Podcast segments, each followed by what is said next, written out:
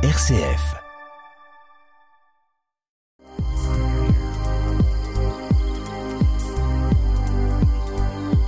Au ras des pâquerettes, Étienne Dallaire.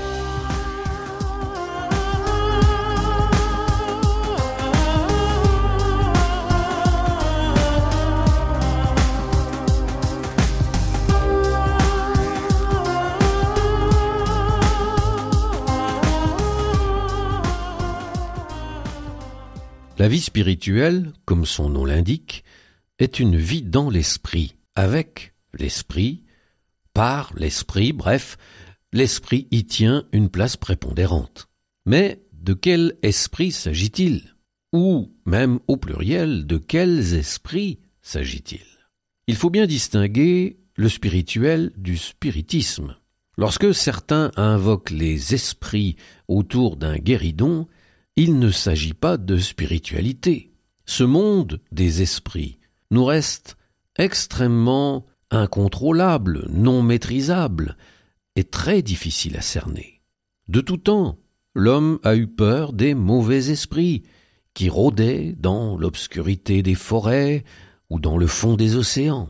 Preuve qu'il avait une sorte de connaissance très embryonnaire d'un monde qui lui restait très étranger. Les progrès de la connaissance scientifique, les avancées de l'intelligence humaine, la tendance au matérialisme, ont peu à peu démystifié ce monde des esprits, le reléguant dans le registre des contes et légendes. Peut-être un peu vite. Ne peut-on penser qu'il y a effectivement d'autres modes d'être que le nôtre aujourd'hui? La vie spirituelle ne cherche pas à privilégier le monde des esprits, ni même l'intelligence humaine. Elle cherche, en tout cas dans la tradition chrétienne, à nous sensibiliser à l'Esprit de Dieu, afin de nous laisser investir, guider et éduquer par lui. Mais qu'est-ce que l'Esprit de Dieu? Dans les récits bibliques, il est partout. On pourrait dire d'une couverture à l'autre. Il est présent dès la Genèse, où on le voit planer au-dessus des eaux, et jusqu'à l'Apocalypse, où il vient clore la Bible en appelant en nous et avec nous la venue du Christ en gloire. Apocalypse chapitre 22 verset 17, l'Esprit et l'épouse disent Viens. Et verset 20, Amen, viens Seigneur Jésus. Entre-temps, entre la Genèse et l'Apocalypse, l'Esprit intervient. Il parle par les prophètes, comme dit le Credo. Dans le Nouveau Testament, c'est lui qui pousse le vieillard Siméon au temple, où il accueille l'enfant Jésus présenté au temple par ses parents. Plus tard, il apparaît sous la forme d'une colombe au baptême de Jésus, et là encore, il pousse Jésus au désert. On le retrouve puissamment manifesté au jour de la Pentecôte. C'est donc lui qui pousse les apôtres à témoigner de la résurrection du Christ. Et en cela, il engendre l'Église dont il va être le moteur. Il est sans cesse présent dans le concret de l'Église des premiers temps, comme le montrent les actes des apôtres et les épîtres. Et puis, il clôt les Écritures, comme nous l'avons vu dans l'Apocalypse. Avant de revenir plus en détail sur cette omniprésence de l'Esprit de Dieu, on peut déjà constater une chose, c'est que l'Esprit est une force, est une puissance qui nous pousse, comme il a poussé les prophètes à intervenir, comme il a poussé le vieillard Siméon, comme il a poussé Jésus et les apôtres. Il nous pousse à agir, à intervenir, à nous rendre dans tel ou tel lieu, peut-être n'aurions-nous pas agi de cette façon sans lui.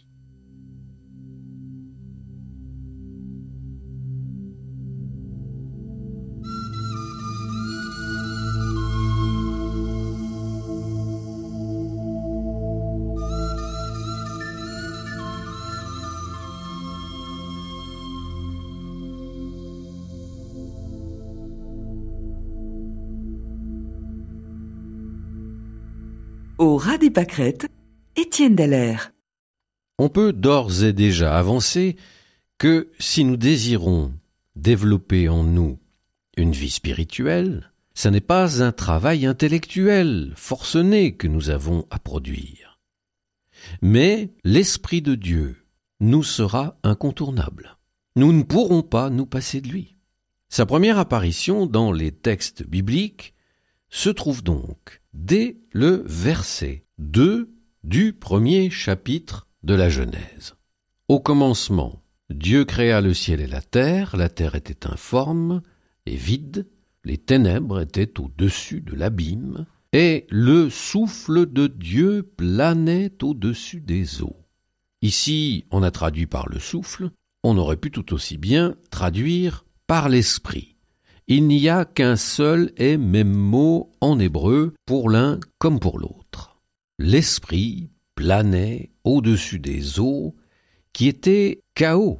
Le terme hébreu est tohu va vohu, tohu bohu, qui signifie strictement chaos, anarchie et solitude. Et l'esprit va organiser la matière. Il va placer l'harmonie là où il y a le chaos.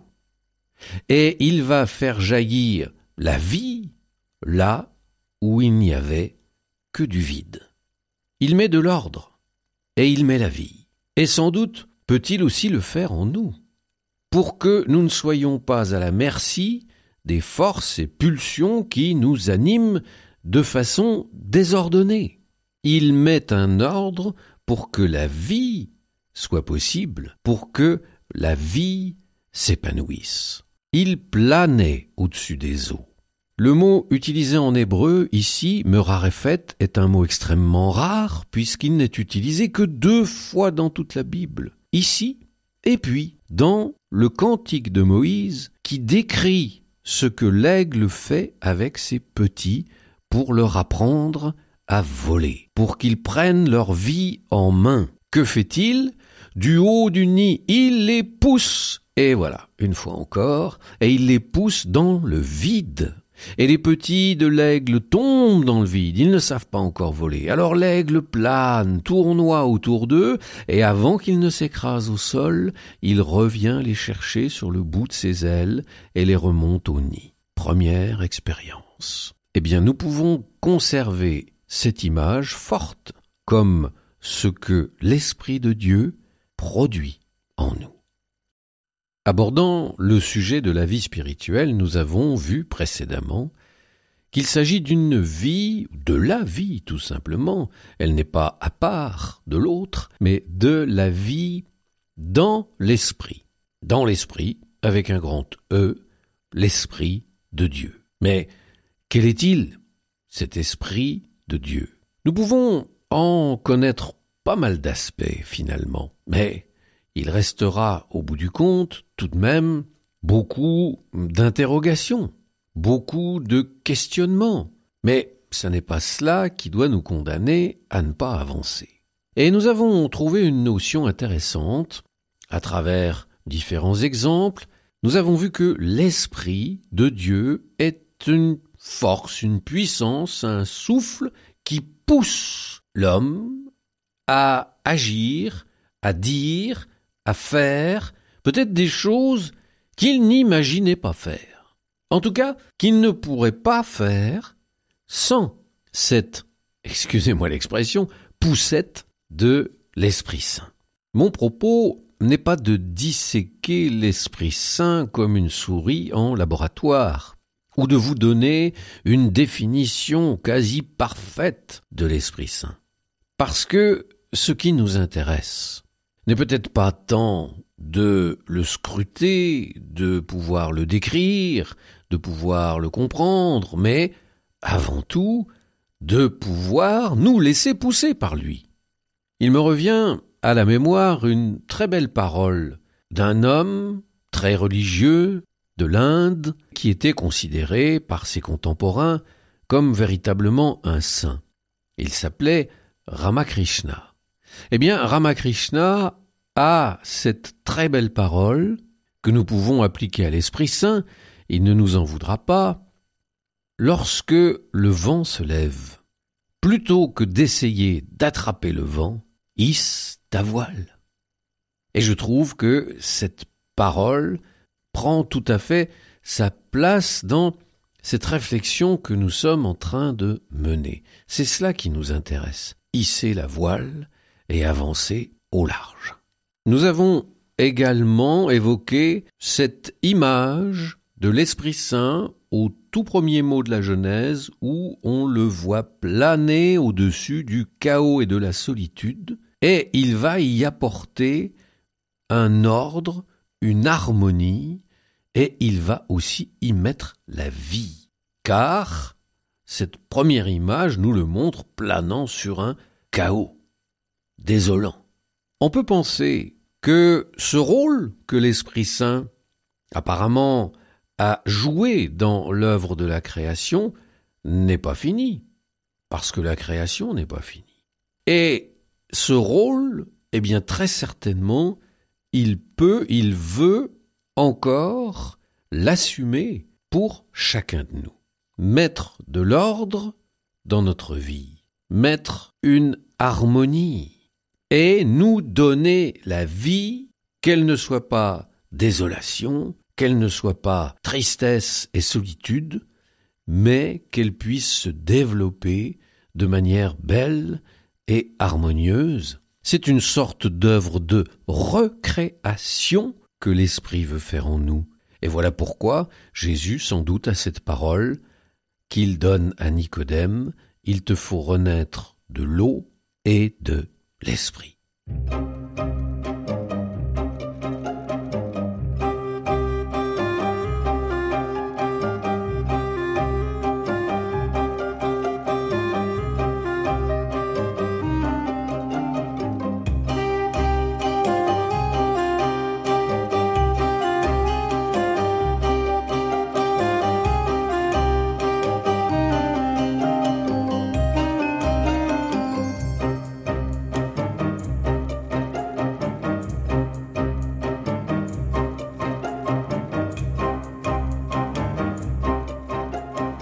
Des pâquerettes, Étienne Dallaire. Livre de la Genèse, cette fois au chapitre 2, verset 7. Nous apprenons encore quelque chose de très intéressant en ce qui concerne l'Esprit Saint. Le Seigneur Dieu modela l'homme avec la poussière tirée du sol, il insuffla dans ses narines le souffle de vie, et l'homme devint un être vivant. Quel est donc ce souffle qui ainsi est propulsé dans les narines de l'homme, dans ses poumons, et qui lui donne véritablement la vie, c'est l'Esprit Saint. Autrement dit, tout homme, toute femme bien entendu, a donc, d'une certaine manière, l'Esprit de Dieu en lui. J'allais dire que si nous regardons ce texte, nous pouvons penser que tout homme est comme naturellement investi de l'Esprit Saint. Et il y a là une donnée totalement universelle. Ça n'est pas seulement l'homme croyant, ça n'est pas seulement l'homme juif ou l'homme chrétien, mais tout homme est résumé, est contenu dans ce premier homme, en tout cas tel que le texte nous le présente. Alors, nous pourrions penser à partir de ce texte que l'homme est divin.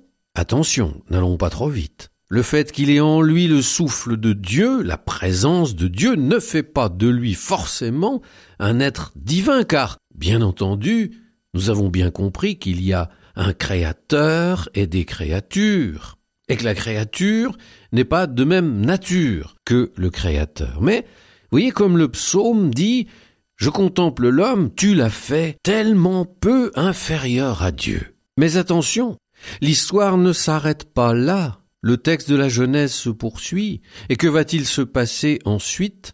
Eh bien, on nous raconte comment l'homme, en refusant de faire la volonté de Dieu et de se soumettre d'une certaine manière à ce que Dieu lui demandait, il va perdre son statut initial.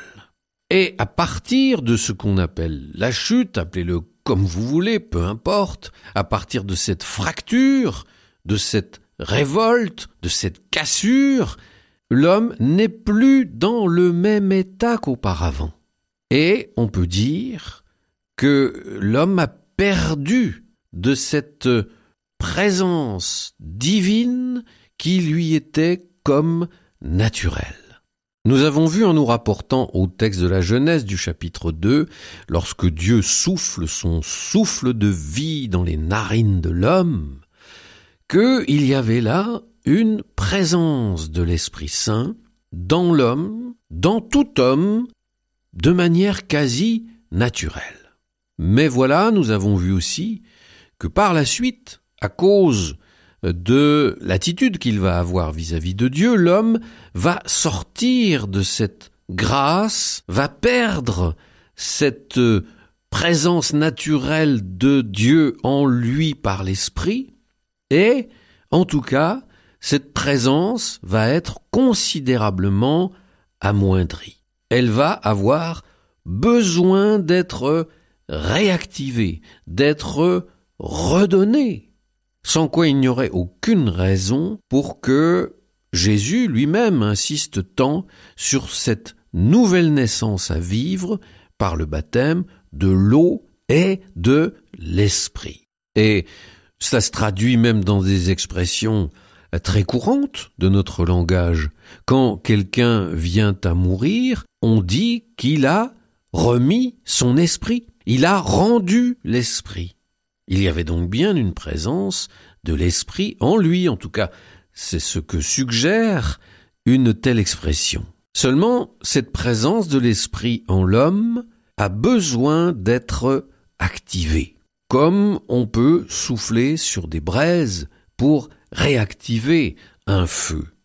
Cette présence de l'esprit en l'homme ne fait pas obligatoirement de chaque vie une vie spirituelle. Cela demande une démarche, une recherche, une ouverture, une soif. Que faut-il faire? Jésus nous indique la route. Vous qui êtes mauvais, vous savez pourtant donner de bonnes choses à vos enfants, à votre enfant qui vous demande du pain, vous ne lui donnez pas un serpent. À combien plus forte raison, dit-il, le Père vous accordera-t-il l'Esprit quand vous le demanderez? Et on a l'impression que Jésus présente ainsi cette demande de l'Esprit comme la plus haute demande que nous puissions faire à Dieu, la plus importante.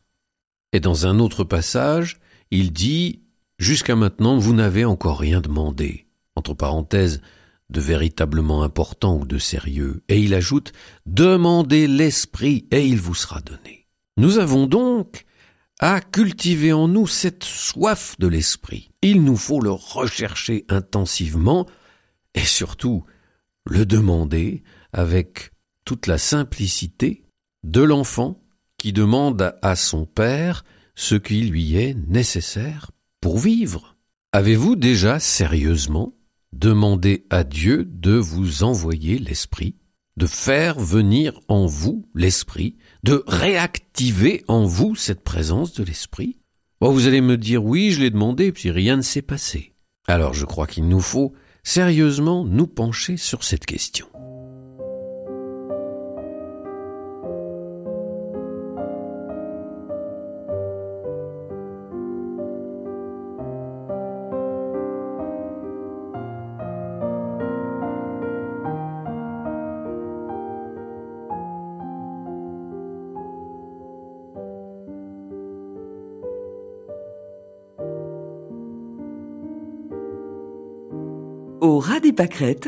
Étienne. Si, comme les textes évangéliques nous y invitent, nous faisons cette demande à Dieu de nous envoyer son esprit, de réactiver en nous cette présence de l'esprit, devons-nous, j'allais dire, sentir quelque chose, faire une expérience sensible de cette venue ou de cette réactivation de l'esprit en nous. Eh bien, absolument pas. La présence de l'esprit n'est pas forcément concrètement détectable. Et les exemples dans la Bible sont extrêmement nombreux. Parfois l'Esprit agit avec puissance et force, qui peut même vous renverser par terre, ou qui peut euh, vous saisir de la tête aux pieds, comme par exemple au jour de la Pentecôte à Jérusalem, où l'Esprit provoque un véritable tremblement de terre qui effraie tout le monde. Mais il peut aussi être dans la brise légère et douce, comme une caresse. C'est l'expérience qu'en fit, par exemple, le prophète Élie. Donc, d'abord ne pas nous dire je n'ai rien senti, donc il ne s'est rien passé. C'est tout de même une promesse de Jésus que nous avons, que si nous demandons l'Esprit, il nous sera donné.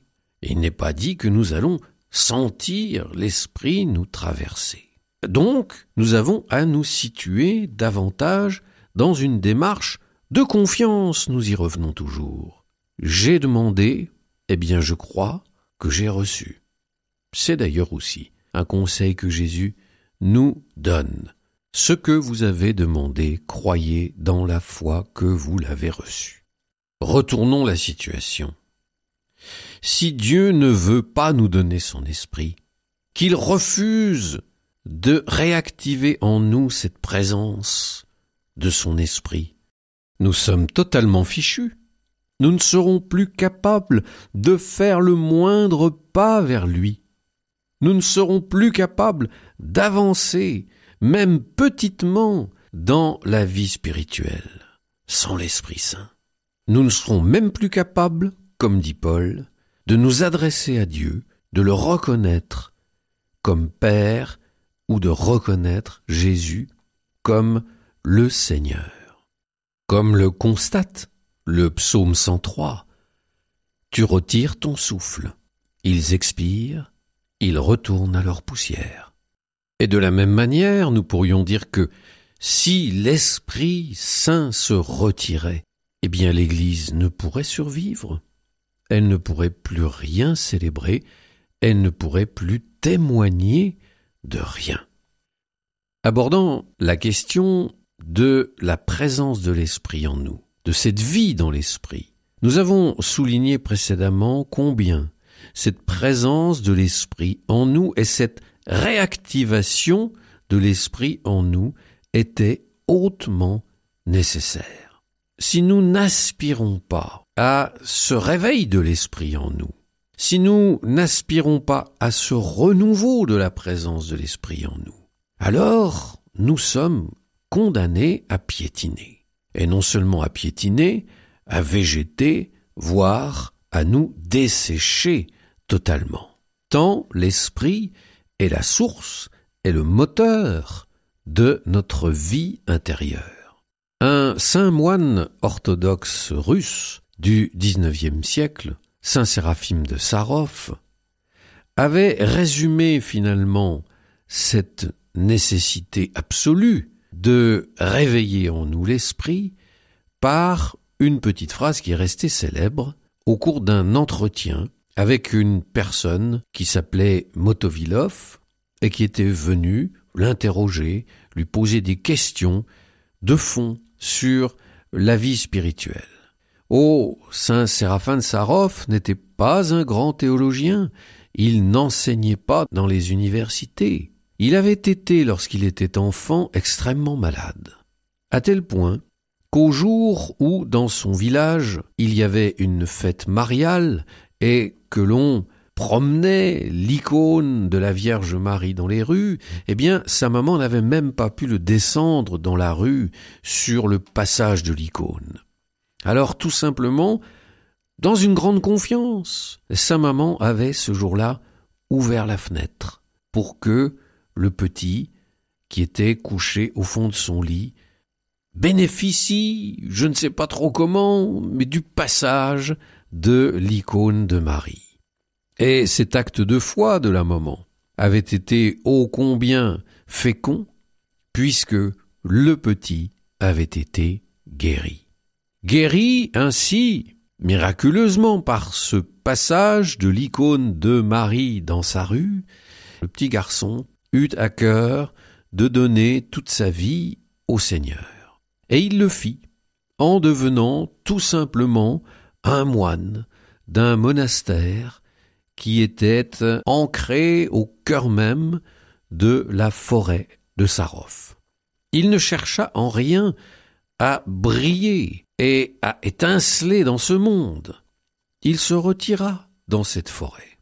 Et, non content d'être moine dans ce monastère, il voulut aller plus loin encore, dans ce retrait qui pour lui était peut-être la condition du face-à-face avec le Seigneur, d'une intimité plus grande avec le Seigneur. Il demanda un jour à son père abbé de pouvoir s'enfoncer tout seul dans la forêt en construisant un ermitage en bois. Le père abbé l'autorisa à le faire, et alors, à partir de ce moment-là, la renommée de Séraphin prit des proportions inimaginables, on parla de lui, et des foules entières faisaient la queue pour venir le consulter dans son ermitage.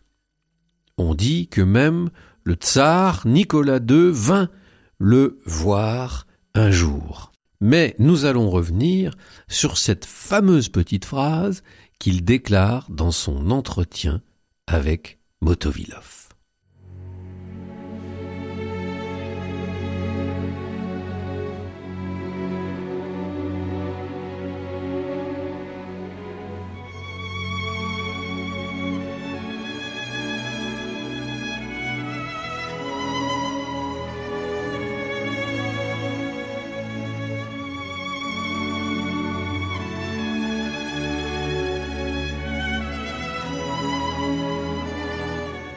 Au ras des pâquerettes, Étienne Dallaire.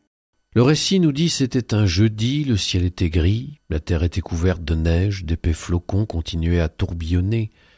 Lorsque le père Séraphim engagea notre conversation dans une clairière, près de son petit ermitage, face à la rivière Sarovka, coulant au pied de la colline. Il me fit asseoir sur le tronc d'un arbre qu'il venait d'abattre, et lui-même s'accroupit en face de moi.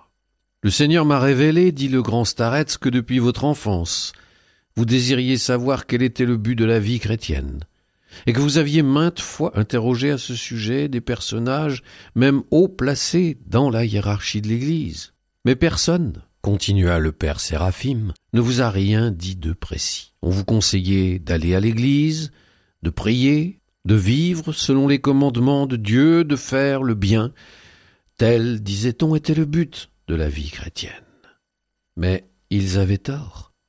Quant à moi, misérable séraphim, je vous expliquerai maintenant en quoi ce but réellement consiste. Le vrai but de la vie chrétienne consiste en l'acquisition du Saint-Esprit de Dieu. Et pour illustrer son propos, le père Séraphim propose à Motovilov une interprétation de la parabole des vierges folles et des vierges sages.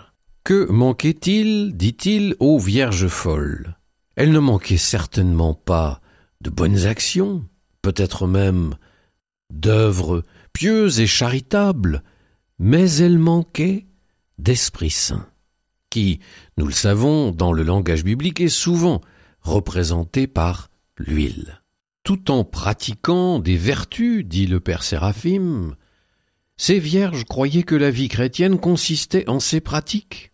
Nous avons agi d'une façon vertueuse, pensaient-elles, sans se soucier si, oui ou non, elles avaient reçu la grâce du Saint-Esprit. C'est la grâce du Saint-Esprit qui faisait défaut aux vierges folles. Elles sont appelées folles parce qu'elles ne se souciaient pas du fruit indispensable qu'est la grâce de l'Esprit Saint, sans laquelle personne peut être sauvé.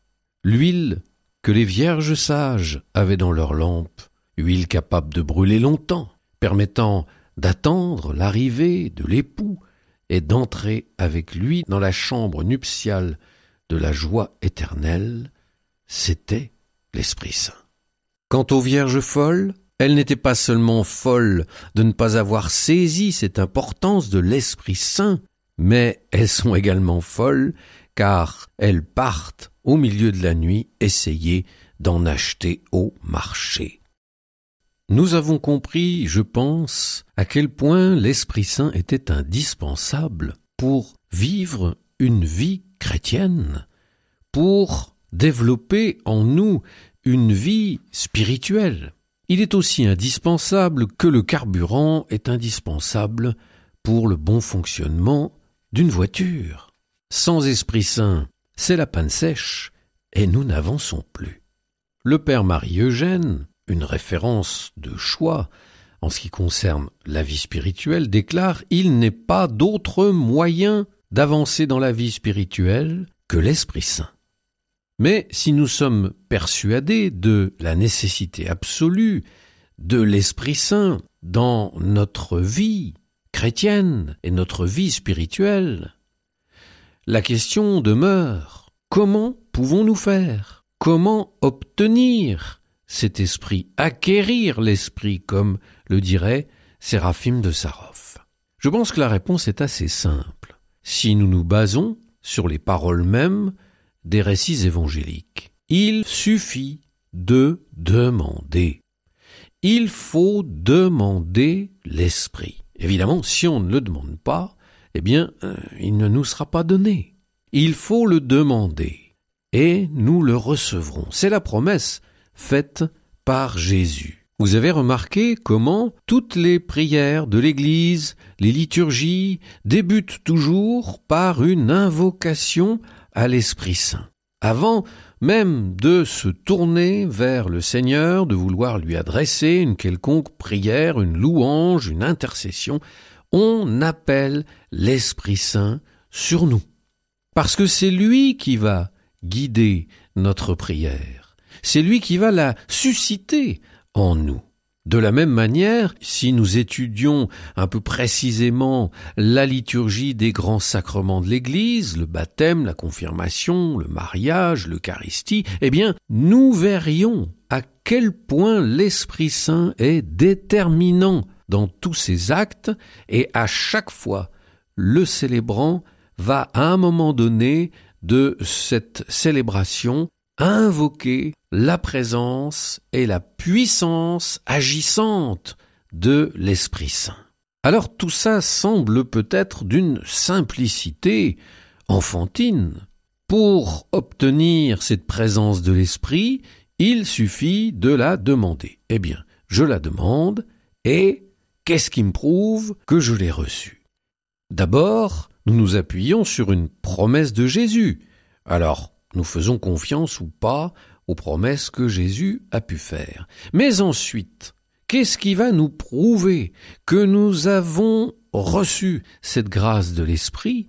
Eh bien, c'est tout simplement les fruits que l'Esprit va porter en nous et autour de nous, si nous savons bien les discerner.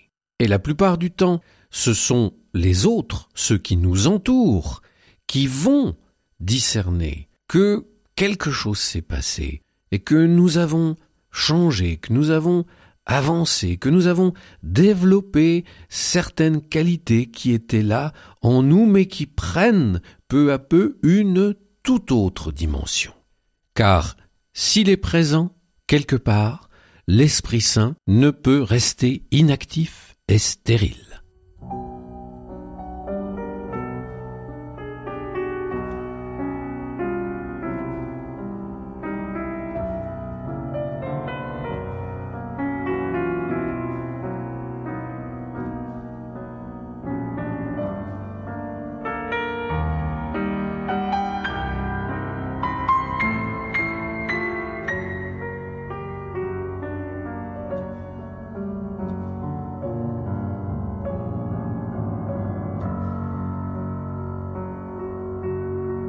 Au ras des pâquerettes, Étienne Dallaire. Certains pourraient peut-être dire J'ai été baptisé, donc ce jour-là j'ai reçu l'Esprit Saint en plénitude, et vous avez raison. Alors je ne vais pas le redemander une autre fois, ce serait de la gourmandise. Je ne vais pas déranger l'Esprit Saint une deuxième fois. S'il est venu, il est venu. Une fois pour toutes. Eh bien, il semblerait que non. l'Esprit Saint ne vient pas une fois pour toutes. Car s'il ne venait une fois pour toutes, quel serait donc le sens, par exemple, du sacrement de la confirmation? Ou, à nouveau, l'Esprit Saint va être invoqué sur vous. Quel serait le sens de l'imposition des mains, par exemple, lorsque l'on va ordonner un diacre ou un prêtre ou un évêque? Là encore, on appelle l'Esprit Saint sur lui. Il y a donc dans notre vie plusieurs venues de l'Esprit. Saint Augustin utilisait cette belle image pour parler de la venue de l'Esprit dans nos vies. Et il disait, eh bien, c'est comme sur une plage.